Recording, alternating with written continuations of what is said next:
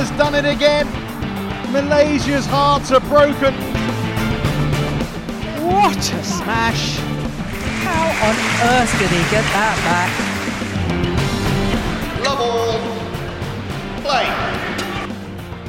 Herzlich willkommen zur fünften Folge von Shuttle Talk. Nach dem Besuch vom Bundestrainer Detlef Posten in der letzten Folge sind wir jetzt wieder zu zweit am Start. Herzlich willkommen Kai, zurück aus deinem, ja, ich sag's, ich nenne es mal Urlaub von den Malediven. Ja, vielen Dank. Ja, war natürlich kein wirklicher Urlaub jetzt, sondern äh, Turnierbesuch für dich in meinem ganz, ganz ausgefallenen Flair. Ähm, wir wollen heute deshalb auch mal vor allem über das Turnier in Malediven sprechen und generell über so den T Turnierkalender von einem Badminton-Profi. Auch die Besonderheiten jetzt im, während einer Olympia-Quali, wie man Punkte sammelt, wie das ganze System funktioniert, weil da mehrere Fragen kommen. Und dann auch, denke ich, in ein paar lustige Geschichten von der von der Badminton-Tour erzählen. Ähm, du hast gerade noch was anderes gesagt. Du hast heute Morgen schon Besuch bekommen. In der Früh. Ja, genau. Ich hatte direkt mal ähm, einen Dopingtest heute Morgen. Um 6 Uhr hat der Kontrolleur bei mir geklingelt. Ähm, ist natürlich meistens an so Tagen, jetzt hatten wir am Wochenende zweimal Bundesliga, heute Morgen eigentlich trainingsfrei. Und äh, dann denkt man, man kann mal ausschlafen und dann äh, klingelt direkt der Kontrolleur. also, aber ja, gehört dazu. Ähm, ich denke, ja, aber es ist natürlich irgendwie ähm, manchmal dann ein äh, bisschen deprimierend, wenn man ausschlafen will und um 6 Uhr kommt dann äh, jemand vorbei und äh, klingelt erstmal Sturm, weil man nicht direkt aufwacht. Aber ja. Das ist jetzt äh, vielleicht ganz, ganz spannend für viele in dem Zusammenhang. Leichtathletik-Weltmeisterschaft mit dem äh, jetzt auch neuen Weltmeister über 100 Meter, der ja eigentlich wegen drei verpassten Tests äh, gesperrt werden müsste. Da gab es einen Formfehler, der jetzt nicht gesperrt ist. Und jetzt so die Diskussion auch war, er meinte, dass, dass jeden Mal Fehler passieren können. Äh, du kannst es ja, denke ich, gut beurteilen ähm, mit, also wie läuft, erklär doch einfach mal kurz, wie das abläuft. Wie kann man denn ähm, einen Test verpassen? Was muss man denn so als Sportler alles ähm, bedenken, damit sowas nicht passiert? Ja, also man hat sozusagen eine App oder so ein System, wo man halt sein, äh, eintragen muss, a, erstmal, wo man trainiert und b, ob man natürlich irgendwie unterwegs ist wegen Wettkämpfen. Und das Wichtigste ist eigentlich, dass man angibt, wo man äh, die Nacht überschläft. Also das muss man jeden Tag angeben und auch immer eigentlich schon im Voraus für das nächste Quartal. Das heißt, ich, das war jetzt äh, Ende September, musste ich angeben, wo ich überall schlafe bis, äh, äh, bis Jahresende. Das kann man natürlich jetzt eigentlich noch nicht wissen, wo man schläft. Deswegen kann es, glaube ich, schon mal vorkommen, dass man dann irgendwie, dass ich jetzt in meinem Fall, ich gebe jetzt für den 13. Dezember an, ich schlafe zu Hause ähm, bin dann aber doch irgendwo anders. Und theoretisch müsste ich das dann halt aktualisieren. Ähm, aber das, weiß nicht, in seinem Fall war das wahrscheinlich so äh, bei dem Leichtathleten, dass er das dann nicht gemacht hat. Und dann, da der Kontrolleur ja immer nach Hause kommt, ähm, ja, findet er dann den Athleten nicht an und dann hat man sozusagen erstmal einen Misstest. Ähm, ja, also das, das kann ich schon irgendwie nachvollziehen. Andererseits ich, also jetzt in meinem Fall, ich checke das eigentlich jeden Abend, ob ich das Richtige angegeben habe, weil wenn, wenn ich sehe, ich habe es nicht richtig angegeben oder da steht noch was Altes drin, ich schaffe doch woanders, dann aktualisiere ich das direkt. Aber man muss das theoretisch fast jeden Tag checken, ähm, um da sicher zu gehen. Also ich denke, dass es einmal passieren kann, keine Frage. Es gibt auch genug ja, Beispiele, die man genau. kennt und dass das jetzt kein, äh, ja, also kein Beinbruch erstmal ist, weil wirklich man muss da jeden Tag dran denken. Aber dass es dreimal passiert, finde ich schon auch sehr ja, äh, fraglich. Vor allem, wenn ich, wenn ich schon zwei Misstests habe, dann. Dann achte ich drauf, ja. ja also. das stimmt ich glaube, natürlich. ist schon jeder Grund zur Skepsis hier erlaubt. Aber ja, mal ganz ja. spannend jetzt auch vielleicht den Einblick, ähm, wie das funktioniert mit verpassten Tests oder allgemein mit Dopingkontrollen. Gut, ja. kommen wir zurück auf ähm, Malediven. Erzähl mal, wie war's? Ganz, ist ja erstmal ein ungewöhnlicher Ort für ein Badminton-Turnier. Ja, äh, total spannend. Also ähm, die Hauptinsel, auf der das Turnier war, da wo die Hauptstadt sozusagen drauf ist, die ist nur 5 Quadratkilometer groß. Also man läuft 10 Minuten von jedem Ende der Insel ähm, einmal komplett äh, darüber und ja, natürlich 30 Grad, ähm, hohe Luftfeuchtigkeit, ich glaube bis zu 80 Prozent. Und was dann halt spannend ist für uns Badmintonspieler, in der Halle gab es erstmal keine Klimaanlage. Das heißt, okay. ähm, das ist dann, also so, so, eine heiße Halle, so eine heiße Wettkampfhalle habe ich äh, noch nie, ähm, oder in so einer Halle habe ich noch nie gespielt. Ich kenne das manchmal in Asien, wenn bei einem großen Turnier irgendwie eine Trainingshalle, die hat dann auch keine Klimaanlage. Da kann man auch sagen, ja, das ist irgendwie ähm, verschmerzbar, aber eine Wettkampfhalle ohne Klimaanlage bei solchen Bedingungen habe ich ähm, äh, selbst noch nicht erlebt. Und das war auch für viele Sportler ähm, ein Thema da, weil ja, 30 Grad, man muss sich das vorstellen.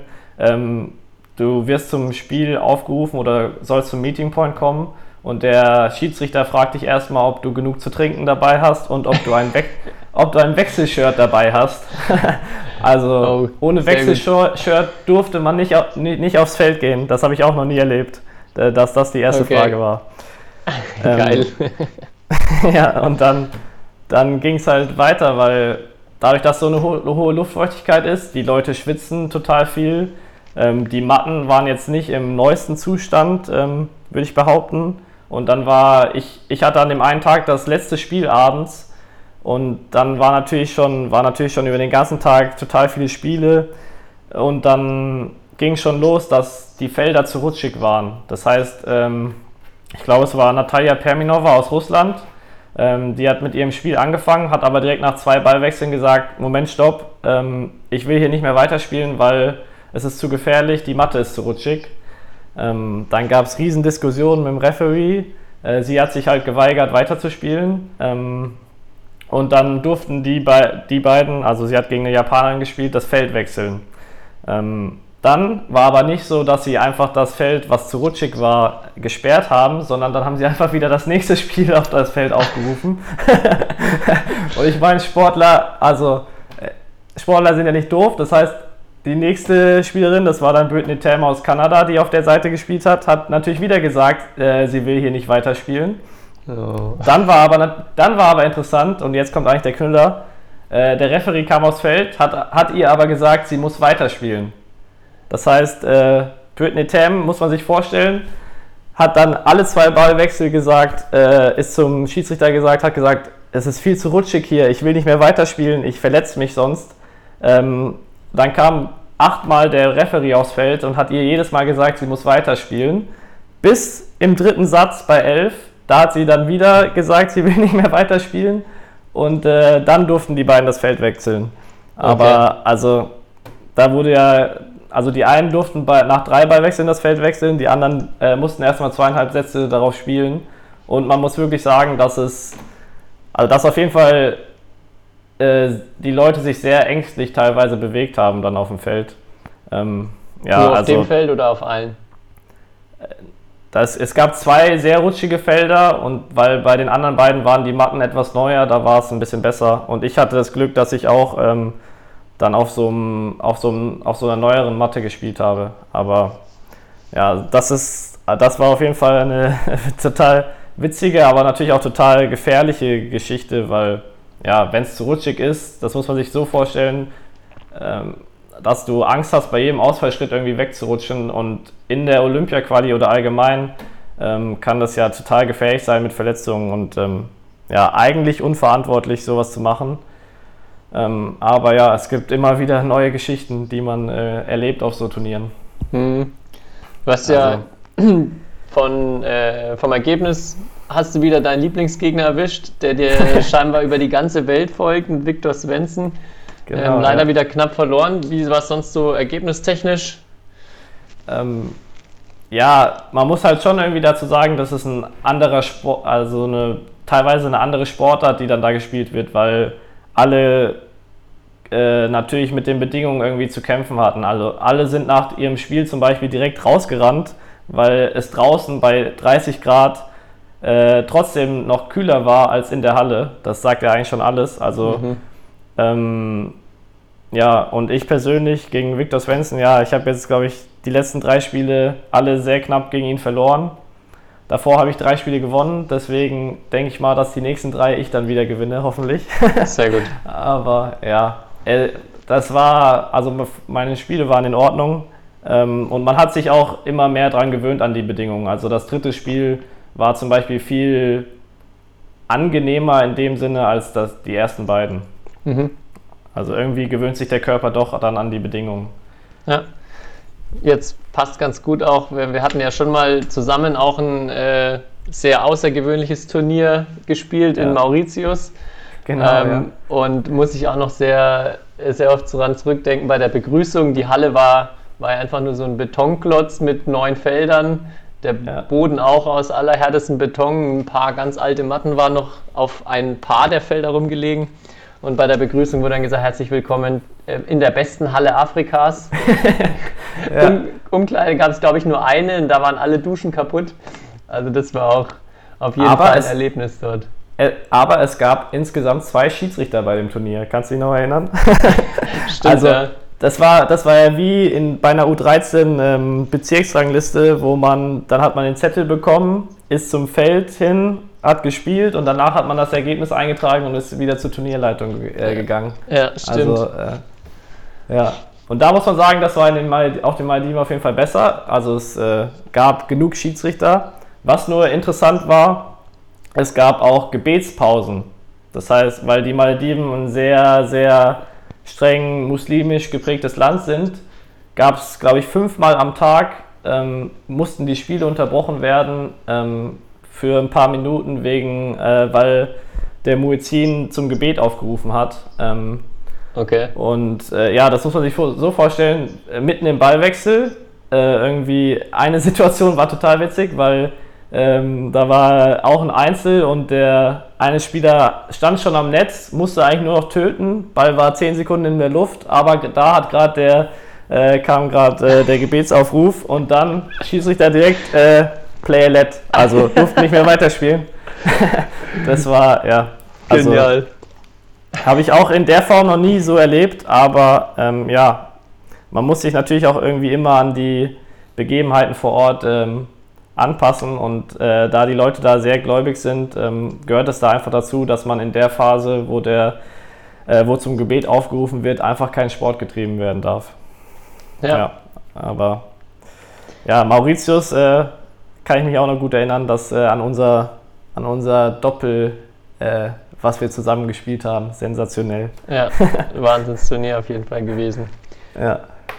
Wollen wir direkt jetzt, weil wir gerade über Malediven, ein außergewöhnliches Turnier gesprochen haben, einfach mal ein bisschen Licht ins Dunkel bringen für die, die sich nicht so mit dem Badminton-Turniergeschehen auf internationaler Ebene auskennen, weil wir da auch viele Fragen bekommen haben, wie funktioniert das eigentlich, ähm, welche Turniere spielt man, welche Kategorien gibt es, wie qualifiziert man sich für Olympia. Und es gibt ja verschiedene ähm, Stufen, verschiedene Levels bei den Turnieren. Ich vergleiche es immer ganz gern mit Tennis, weil das, da hat immer jeder einen Bezug dazu, zumindest mit Grand Slam-Turnieren. Und sowas ähnliches gibt es ja bei, äh, bei uns im Badminton quasi auch mit drei World Tour 1000 Turnieren, die so neben den ähm, Weltmeisterschaften und Olympia so die höchste Turnierkategorie sind. Und dann geht es in Stufen runter, also World Tour 750, 500, 300, 100. Und dann kommt, glaube ich, Malediven, richtig?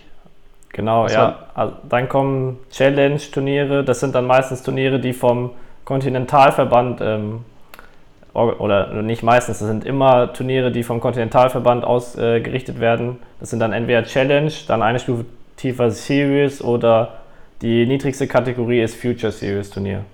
Genau. Genau. Und je nach Turnierkategorie gibt es natürlich verschieden viel Preisgeld und vor allem auch verschieden viel Weltranglistenpunkte zu gewinnen. Und es kommen dementsprechend in die Felder auch immer nur die besten gemeldeten Spieler der Weltrangliste rein. Das heißt, man muss quasi wenn man erstmal anfängt mit Turnieren, wahrscheinlich in der untersten Ebene anfangen, weil man bei den oberen Turnieren nicht in die, äh, in die, Plätz, äh, in die Auslösung reinkommt.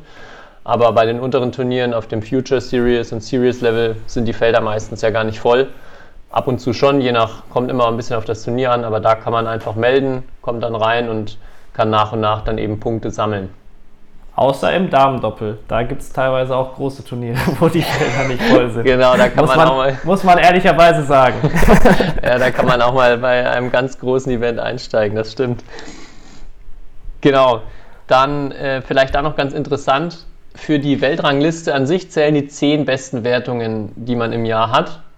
Und genau, also bei Spielern, die gerade erst angefangen haben, also wenige Wertungen haben, gibt es dann auch noch eine Hochrechnung, ähm, sogenanntes Notional Ranking, wo dann eben aus den bisherigen Turnieren, die gespielt wurden, so ein Schnitt erstellt wird, dass, genau, dass man da auch Topspieler früher zum Beispiel in höhere Turniere reinkommen, wenn sie mit einem neuen Partner zusammenspielen. Ja, Also genau, da das, diese Regel gibt es nur im Doppel. Also im Einzel muss man äh, sozusagen harte Arbeit äh, Genau. von ganz unten nach ganz oben ähm, irgendwie probieren. Ja, genau, so das erstmal grundsätzlich zu den Regeln. Vielleicht immer ganz spannend, auch weil die Frage immer kommt von Außenstehenden, oft wie das mit, ähm, immer erst wird man nach Liga gefragt, in welcher Liga man spielt. Wir haben ja auch viel über Bundesliga gesprochen, aber für die Top-Spieler, genau wie es im Tennis eigentlich auch ist, da gibt es auch einen Ligabetrieb, aber erstmal das, was als Topspieler so das Zentralste, das Wichtigste ist, sind Individualturniere mit den Zielen, vor allem Weltmeisterschaften, Olympia, aber genau, deshalb so das Zentrale eigentlich dieser normale Turnierkalender. Ich habe es Ja. gerade schon gesagt, äh, insgesamt zehn Wertungen, also die zehn besten Wertungen zählen für die Weltrangliste. Jetzt kommt die erste Quizfrage an dich und zwar, Oh. wie, viele, wie viele Turniere hast du denn selbst schon jetzt in 2019 gespielt? Also das wievielte Turnier waren die Malediven für dich im aktuellen Kalenderjahr? Also in 2019 oder in den letzten zwölf Monaten? in 2019. Oh. Also ich, äh, ja, das ist, da verliert man natürlich schnell den Überblick, weil es durch die Olympia-Quali nochmal mehr Turniere sind als sonst. Aber ich würde schätzen, es sind trotzdem so knapp 20. Ich sage mal 20 genau. Hm, Nicht ganz. 15 ganz? Turniere? 15 erst. Ja. Naja, Okay. haben ja auch noch ein bisschen, bisschen Ja. Restjahr ist ja noch übrig. Siehst du mal, mein Körper, mein Körper fühlt sich anscheinend schon so an, als wären es 20 Turniere. Ja, genau, aber das ist auch immer ganz spannend zu sehen, wenn man auf die Weltrangliste guckt, immer noch äh, im Hinterkopf oder wird ja dann noch angezeigt, wie viele Turniere der Spieler schon gespielt hat. Und dass manche Leute dann schon mit 10 Turnieren ganz weit oben in der Weltrangliste stehen, andere teilweise 20 Turniere gespielt haben. Und auch Ja. mit, mit Blick auf äh, dann Saisonhöhepunkte natürlich spannend für die, die äh, viele Turniere schon gespielt haben. Eher dann auch ein bisschen Nachteil in vielen Fällen, dass man äh, ja, natürlich viele Trainingspausen, äh, Trainingsphasen auslassen musste für Turnierbesuche und dann dementsprechend vielleicht nicht ganz so perfekt vorbereitet ist auf Saisonhöhepunkte. Ja, da gibt es da gibt's natürlich aber auch Unterschiede bei den Spielern. Also ich kenne Spieler, die sagen, sie spielen lieber ein bisschen mehr Turniere, weil sie einfach diese Matchpraxis brauchen. Ähm, aber natürlich darf man ähm, nie irgendwie vergessen, auch mal eine richtige Trainingsphase einzubauen. Ähm, was aber zum Beispiel in einem Olympiajahr, worüber wir wahrscheinlich gleich noch sprechen, irgendwie äh, sehr schwierig ist, weil da natürlich nochmal deutlich mehr Turniere dazukommen. Ja. Genau, reden wir, reden wir doch gleich noch, hängen wir jetzt gleich noch mit dran mit Olympia, weil das ja auch für viele immer so ein spannendes Thema ist, wie qualifiziert man sich eigentlich für Olympia? Und genau, erzähl doch einfach mal von deiner Sicht aus dem Herren-Einzel, was ja für dich gerade ganz akut ist. Wer darf denn nach Tokio? Was sind so die Kriterien? Was ist auch dein Ziel, was du erreichen musst, um dabei zu sein? Ja, also da muss man zuerst sagen, es gibt sehr, also es gibt sehr viele Regularien dazu, weil es natürlich total viele Sonderregelungen gibt. Ähm, aber grundsätzlich qualifizieren sich im Herreneinzel äh, 36 Spieler. Ähm, und es sind aber sozusagen nicht die Top 36 der Weltrangliste. Ähm, das liegt einfach daran, weil aus, es dürfen einfach nicht fünf Chinesen oder fünf ähm, Koreaner jetzt als Beispiel teilnehmen, sondern das ist begrenzt auf maximal zwei Athleten pro Land und die müssen auch, diese beiden müssten dann auch, glaube ich, ähm, Top ein 16, gewisses ich, Ranking haben. Ja, genau, Top 16, ähm, damit die beiden überhaupt äh, bei Olympia an den Start gehen. Also von den meisten Ländern nehmen auch nur, nimmt auch nur einer einen Spieler teil pro Disziplin. Ähm, außer natürlich von den Top-Nationen, da sind mehrere oder maximal zwei. Ähm, ja, das heißt, international ist die Regelung Top 36. Äh, Ich habe ja gesagt, nicht die normale Weltrangliste zählt, sondern da werden dann halt die, der dritte, vierte Chinese und der dritte, vierte Japaner wird rausgerechnet. Das heißt, das nennt sich dann die bereinigte Weltrangliste. Und in, die, in, der Welt, in der bereinigten Weltrangliste muss man Top 36 sein. Das kann als Beispiel sein, Platz 36 in der bereinigten Weltrangliste kann in der normalen Weltrangliste Platz 100 sein, weil so viele, ähm, ja, so viele Nationen mehrere Athleten in dem Bereich einfach haben. Ähm, was für mich jetzt halt noch interessant ist, dass es auch noch nationale Kriterien in Deutschland gibt, die man erreichen muss. Und das ist im Einzel, ähm, muss ich nicht Top 36 der Welt sein, sondern Top 28 der bereinigten Weltrangliste. Das heißt, ich habe nochmal äh, sozusagen eine extra Regel. Ähm, ich glaube, das liegt einfach daran, dass der DOSB eigentlich nur Athleten zu den Olympischen Spielen schicken will, die Endkampfchancen haben. Und Endkampfchancen sind, glaube ich, oder ist definiert als Top, Top 10 Platzierung. Ähm, deswegen gibt es da nochmal diese ähm, extra Regel oder verschärfte Regel, dass äh, für jetzt deutsche Spieler. Ähm, mhm. Ja.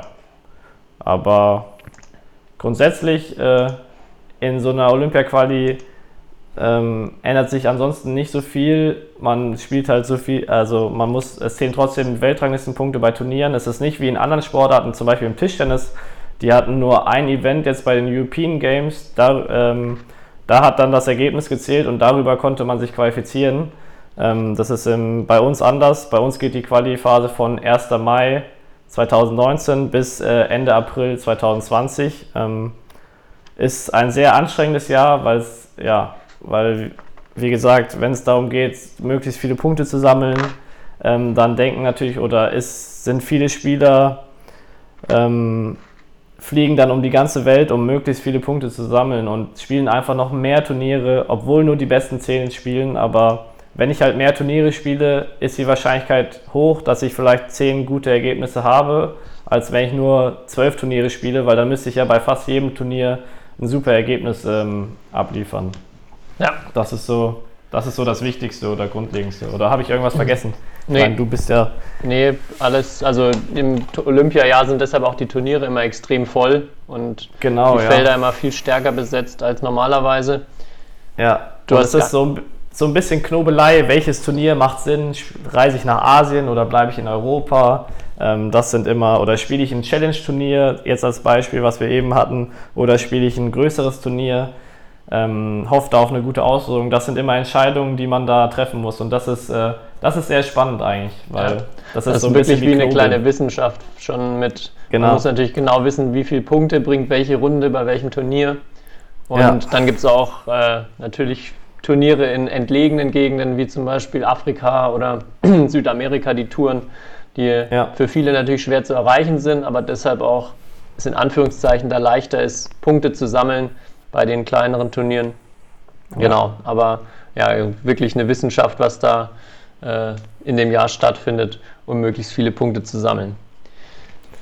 Eine, ähm, wir haben jetzt über Einzel gesprochen, Doppel ja eigentlich sehr ähnlich, in Besonderheit im Doppel, dass es tatsächlich nur 16 Starter ja mal bei Olympia gibt, mit vier Vierergruppen, ja. also extrem schwierig, sich da zu qualifizieren.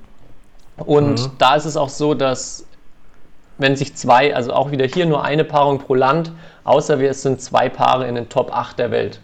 Also da gibt es auch natürlich auch viele asiatische Länder, die das schaffen, die da zwei Paare unter den Top 8 haben oder sogar mehr.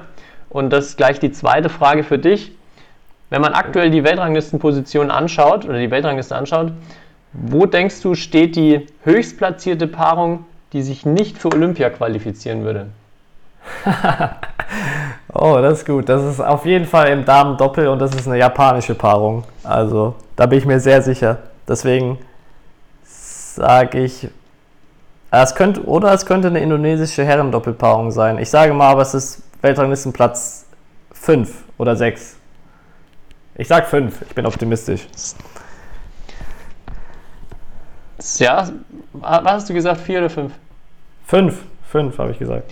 Ja, ganz knapp vorbei, aber wirklich sehr stark. Es ist tatsächlich Weltranglistenplatz 4 oh. im Damendoppel von den amtierenden Olympiasiegerinnen Matsutomo Takahashi, die tatsächlich Nummer 4 der Welt sind, aber Auf Platz 1 und 2 sind schon Japanerinnen. Das heißt, Stand jetzt wären sie mit dem Ranking nicht dabei. Aber auch, du hast vorher gesagt, Indonesien im Herrendoppel ähnlich auf Platz 5 sind ja. Alfian und Adianto, die jetzt vor kurzem Korea, Korea gewonnen, gewonnen, haben. Ja. Genau, Platz 5 der Weltrangliste, aber auch hier 1 und 2 Indonesien. Also reicht. Ja, das sind, das, das sind Luxusprobleme. Nicht. Ja, aber genau, das wurde auch vor, ein paar Jahren gab es, glaube ich, noch die Regelung, dass wenn drei unter den Top 4 sind, durften die äh, spielen. Ich glaube, bis, äh, bis London 2012 wurde dann jetzt aber geändert, dass maximal noch zwei pro Land am Start mhm. sein dürfen. Aber ich glaube tatsächlich, dass äh, da auch der Verband noch entscheiden könnte, welcher er, also wenn jetzt angesprochen da drei Damen Doppel unter den Top 4 sind, also theoretisch alle qualifiziert wären, aber nur zwei spielen dürfen, dann darf, glaube ich, der Verband auswählen, welche zwei Paarungen er schickt. Ähm, ja, ja, das stimmt. Wenn irgendwie jemand verletzt war oder so, macht das natürlich Sinn. Oder wenn der Verband denkt, oh, die, die waren schon mal Olympiasieger, die werden es nochmal, dann ähm, kann da der Verband, der jeweilige nationale Verband entscheiden. Ja. Und, und das sind natürlich dann harte Entscheidungen, wenn du dich eigentlich qualifiziert hast, aber ähm, ja, dann doch nicht zu Olympia darfst. Ähm, ja, genau. aber da ist halt einfach zu große Konkurrenz oder sehr große Konkurrenz in manchen Ländern. Ja, definitiv. Genau, also mit Blick auf die Kriterien gibt es schon ein paar spannende Duelle jetzt, also vor allem international auch.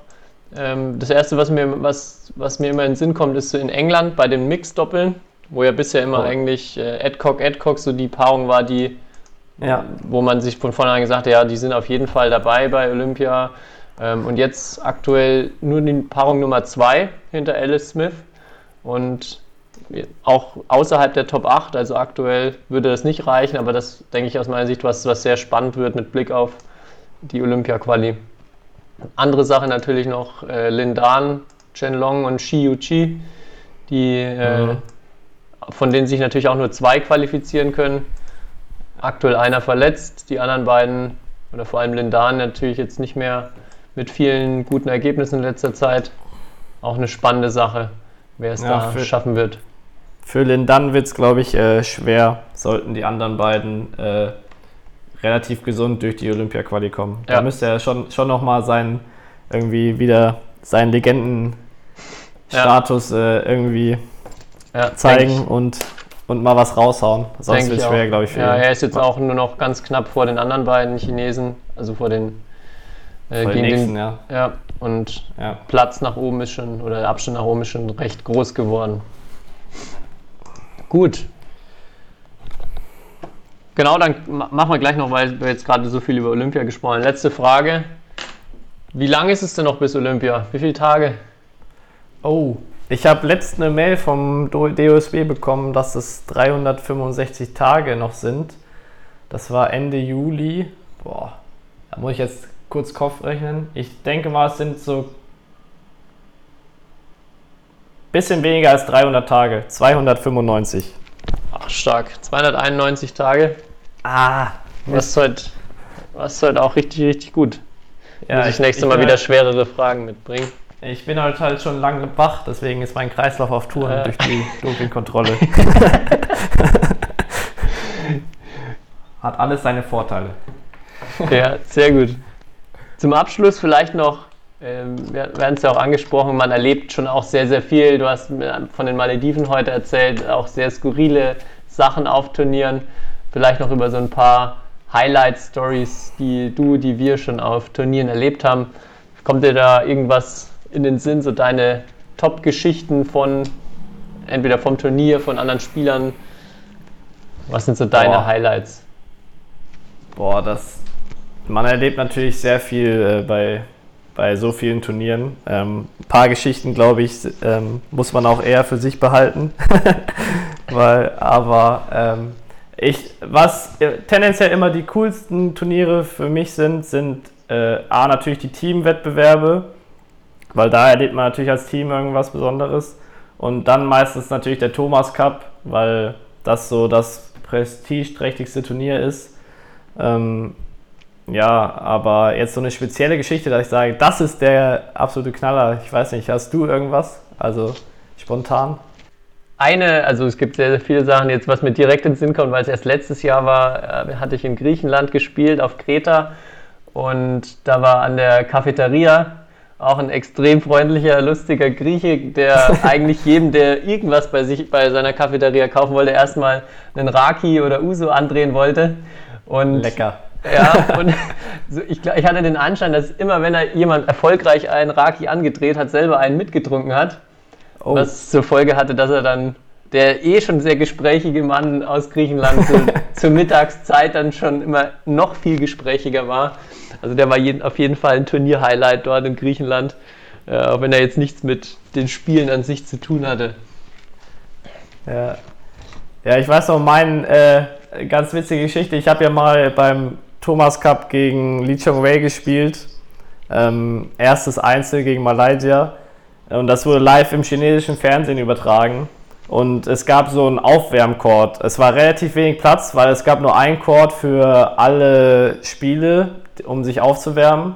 Aber natürlich, das Fernsehen hat erstmal ähm, Lee Chung Wei natürlich bei seinem Aufwärmprogramm äh, total gefilmt. Ähm, ich war irgendwo im Hintergrund und dann erinnere ich mich noch, dass ich gefühlt zwei oder dreimal vom Fernsehteam äh, über, also äh, umgerannt wurde bei meinen Warmachübungen, weil sie unbedingt Lee Chong Wei aus der nächsten Perspektive, im, äh, wie er gerade sich dehnt oder was weiß ich was macht, ähm, ja, da habe ich mich schon etwas, äh, etwas unbeachtet gefühlt, aber war dann natürlich umso motivierter fürs Spiel.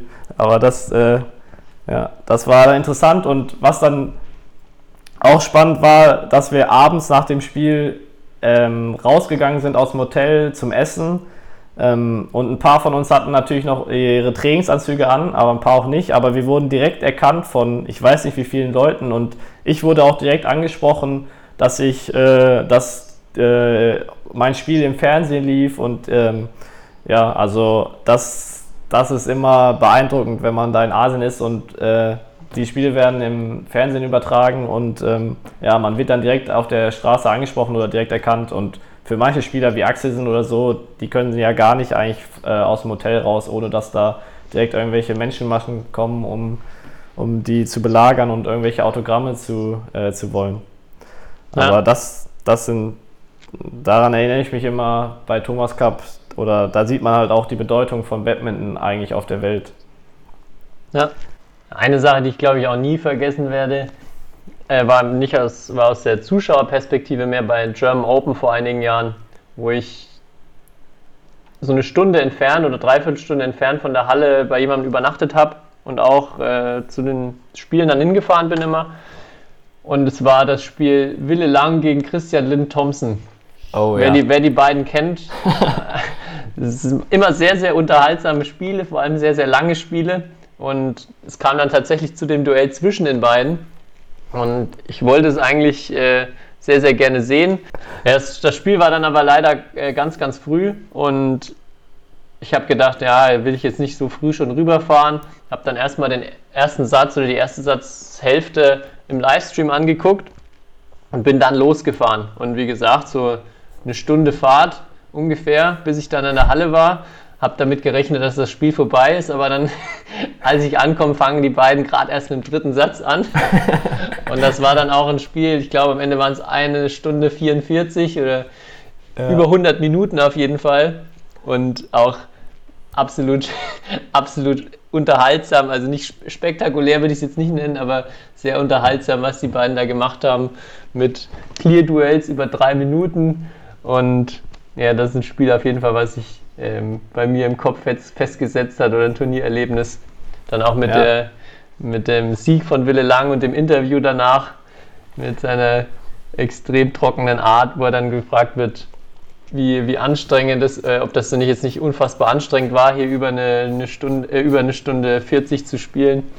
Und er meint nur, it was not so hard physically, but more mentally. Wille, Wille Lang ist eh ein klasse Typ, weil er hat mir mal die Geschichte erzählt. Ich weiß nicht, ob es so hundertprozentig stimmt. Er hat sie mir auf jeden Fall so erzählt, dass er mal beim Dennis Junior Cup U19, also eines der größten Jugendturniere, ähm, hat er im Finale oder Halbfinale, ich glaube, es war Marc Zwiebler gespielt, weil die ein, eine Altersklasse sind. Ähm, Und er hat sich gedacht, ja, wie, wie gewinnt er gegen Mark Zwiebler? Weil eigentlich, er ist der schlechtere Spieler. Ähm, hat er sich gedacht, er verliert den ersten Satz erstmal, damals ging es bis 15, hat er sich gedacht, er verliert den ersten Satz erstmal 15-0. Also ab, äh, absichtlich, um Mark ein bisschen zu verwirren. Hat dann, glaube ich, sich gesagt, ja, okay, wenn er jetzt direkt am zweiten Satz äh, ähm, direkt anfängt, wäre ein bisschen auffällig, lag dann irgendwie, er hat ihm nochmal zwei, drei Punkte so geschenkt, hat total, er hat gesagt, er hat so getan, als hätte er gar keine Lust. Ähm, ja, und dann hat er aber irgendwie in der, in den Zuschauern hat er Peter Garde gesehen, der war irgendwie in der Halle und hat sich gesagt, ja, vor Peter Garde, da kann er ja jetzt nicht so eine äh, Show abziehen und dann, zack, hat er den zweiten und den dritten Satz gewonnen. Also das, das ist Wille lang. ja, da, also da kann man, glaube ich, wirklich eine ganze Folge mit Geschichten äh, von Wille lang füllen. Wer ihn nicht kennt, ich kann nur empfehlen, mal bei der äh, BWF gibt es eine Folge mit ihm. Ich glaube, Badminton Unlimited oder ja. Badminton World, wie es damals hieß, ähm, wo er zum Beispiel Einblicke in seine Tasche gibt, was er so in seiner Tasche hat. Und normalerweise jeder professionell mit ähm, präsentiert halt, was er so an wichtigem Equipment in seiner Tasche hat, was er immer benutzt und er wühlt ein bisschen rum, findet Münzen, die er nicht die er noch nie gesehen hat und irgendwann holt er dann als Highlight am Ende ein Nokia-Ladegerät raus, guckt nur ein bisschen verwirrt und meint, er hat seit zehn Jahren kein Nokia-Telefon mehr, aber er hat auf jeden Fall noch ein Nokia-Ladegerät. Also der wirklich absolut, absoluter Spitzenkerl, der jetzt, glaube ich, letztes Jahr ja aufgehört hat mit seiner internationalen Karriere. Aber auch da auch gern mal in Videos reingucken. Da gibt es ja viele Highlights auf YouTube.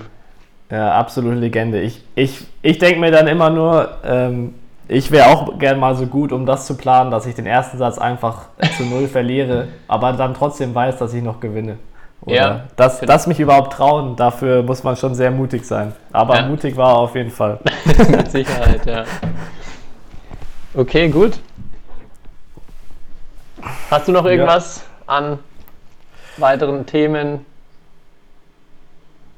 Nee, äh, ich glaube, wir haben äh, vorhin, als, als wir so ein bisschen über aktuell, haben wir vielleicht vergessen, dass hier ähm, unsere Para-Athletin ähm, Valeska Knoblauch äh, in China gewonnen hat. Ähm, und die befinden sich ja auch in der Olympia-Quali, deswegen ähm, sie hat auf jeden Fall in China das Turnier gewonnen und ich habe, äh, dadurch, dass sie ja für Lüdinghausen spielt, verfolge ich das immer so ein bisschen ähm, und ja, das sollte man vielleicht erwähnen, weil natürlich nicht nur die Olympischen Spiele nächstes Jahr stattfinden, sondern auch die Paralympischen. Ähm, und was die Para-Athleten da teilweise leisten, ähm, auch sehr beeindruckend ist, weil die auch Turniere in Asien oder in Afrika spielen, an den entlegensten Orten. Ähm, und ja, und unter professionellen Bedingungen irgendwie trainieren. Ähm, ja, das glaube ich, sollte man hier an der Stelle irgendwie nochmal erwähnen, ja. dass wir da auch äh, Sportler haben, die auf äh, Weltspitze oder Weltspitzenniveau agieren. Ja, und das ist wirklich unglaublich, was die, was die da leisten. Auch in Basel war ja das, fand ich sehr, sehr schön, dass gleichzeitig nicht nur die normale Weltmeisterschaft, sondern auch die Para-Weltmeisterschaft stattgefunden hat. Und ja. Ähm, ja, dann man dort auch zuschauen konnte. Es war unfassbar, was da in den verschiedenen Klassen ähm, geleistet wird. Und genau, ja. sicher sicher auch ein cooles Thema für eine, für eine der kommenden Folgen. Ja. Gut. Ich glaube, ja. Aber sonst denke ich, ähm, alles gut soweit und ich lege mich gleich noch mal kurz hin. ja, mach das. Erhol dich von deinem Frühaufstehen heute. Genau. Und genau, wenn es noch weitere Fragen zu dem Turniergeschehen, zu Olympia-Quali gibt, vielleicht noch Fragen für kommende Folgen, wie in den letzten Folgen auch, schreibt uns einfach gerne eure Fragen dann werden wir da bei den kommenden Folgen drauf eingehen. Auch wie gesagt, es kamen jetzt schon einige ähm, Schreiben wegen Gästen für künftige Folgen, wenn wir vielleicht für Interviews wieder gewinnen sollten, gewinnen könnten. Auch da gerne einfach eine Nachricht an uns und wir schauen, was sich machen lässt. Die meisten Leute aus der Badminton-Szene sind immer sehr, sehr gerne bereit für sowas und sehr, sehr offen für sowas. Also glaube ich, ähm, sind da fast keine Grenzen gesetzt. Jo. Gut, dann erhol dich mal noch gut, Kai. Und ja.